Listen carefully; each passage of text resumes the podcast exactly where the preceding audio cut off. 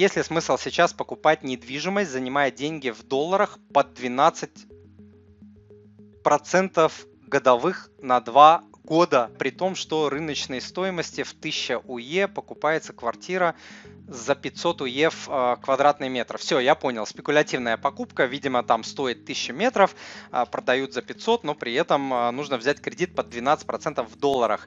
Это самоубийство.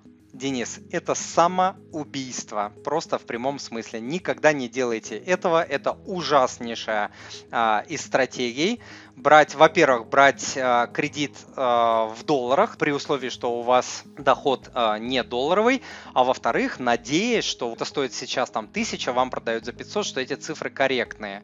Да, это нужно конкретно проверять.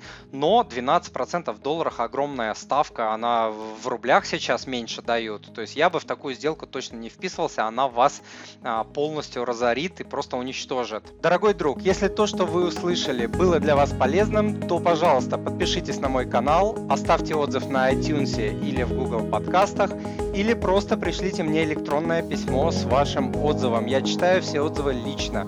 Заранее большое спасибо.